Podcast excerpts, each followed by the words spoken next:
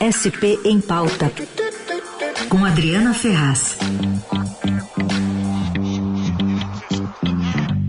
Fala, Adri, bom dia. Oi, bom dia, Carol. Bom dia, Raíssa, todos os ouvintes. Tudo bem? Tudo certo. Adri, 40% dos deputados de São Paulo mudaram de partido. Queria que você trouxesse para a gente como é que fica essa organização de bancadas, como é que se organiza a política paulista a partir dessas mudanças aí?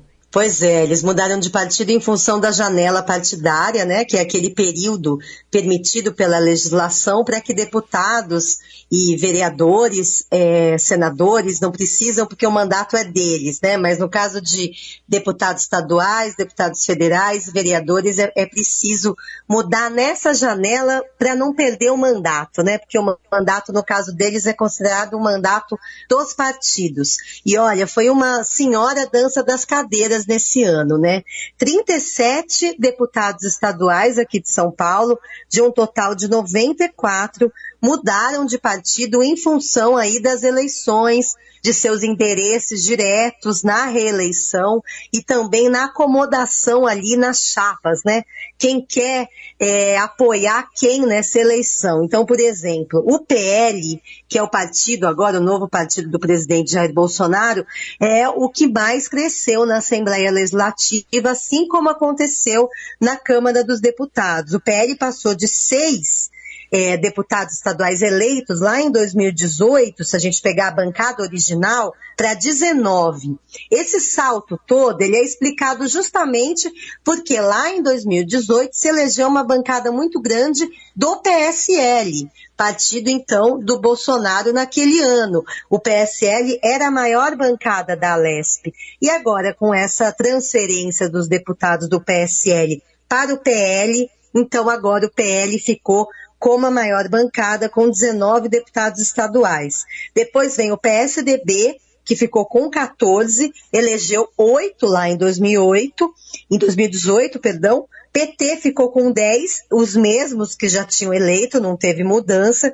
E outros partidos que cresceram aqui, por exemplo, republicanos, que é o partido que acomoda agora o ex-ministro do governo Bolsonaro, Tarcísio de Freitas, que pretende aí, todo mundo imagina que vai ser candidato ao governo de São Paulo.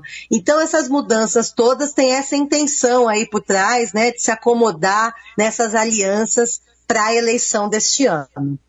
Muito bem, vamos continuar acompanhando é, efeitos.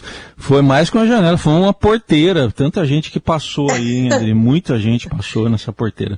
Foi. O, Tem o um detalhe que eu ah, esqueci de falar, diga. olha, um nome, um nome é. que a gente falou muito, Fernando Cury. Vocês lembram dele, ah, né? Sim, sim. também. O sim. deputado que era do Cidadania, que foi é, aí punido por assédio, né, contra a deputada Isa Pena, ele foi flagrado ali tocando nos seios da deputada em pleno plenário da Alesp. Ele então tinha sido expulso do Cidadania e agora está no União Brasil, gente. Tá aí, o partido aceitou então o deputado.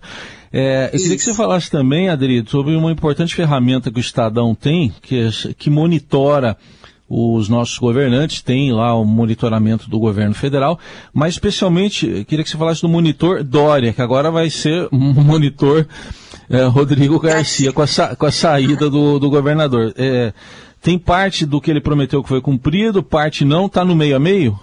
Está no meio a meio, sim. A gente fez esse monitor, que é uma forma de fiscalização, né? Das promessas, dos compromissos que foram assumidos lá atrás pelo então governador João Dória. E a gente listou uma série aí de, de propostas que andaram e outras que não andaram. Por exemplo, ele prometeu fazer a reforma da Previdência, era uma coisa mais administrativa, isso foi feito. Prometeu também fazer uma, um enxugamento da máquina, né? Diminuir estatais. Ele extinguiu a DETSA, por exemplo, isso também foi feito.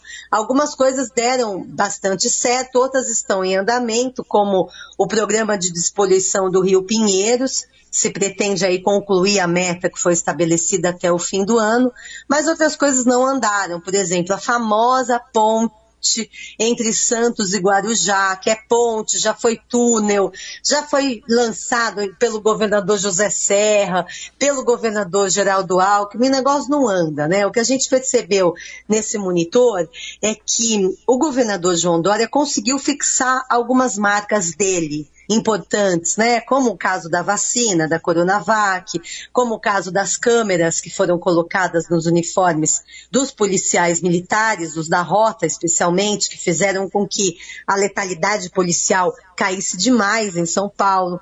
Outras coisas que ele conseguiu fazer, é, o pró próprio programa de despoluição do Rio Pinheiros, também uma marca dele, né? Agora, aquelas, aquelas promessas históricas do PSDB, que todo governador tucano promete, sabe? A gente sabe até meio de cor, né?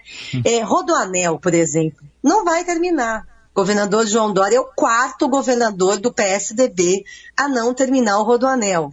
A linha 6 laranja do metrô não vai terminar, ainda mais depois daquele acidente, daquela cratera que abriu ali na Marginal também, então, não terminou. O BRT, que é um ônibus rápido entre a capital e o ABC paulista, né, a região ali de São Bernardo, Santo André, também não andou. Agora, é, era uma promessa de metrô, virou BRT e está ainda em andamento. Isso tudo vai para quem? Para as costas do Rodrigo Garcia, que agora é o nosso governador aqui de São Paulo e que é o candidato do PSDB à reeleição.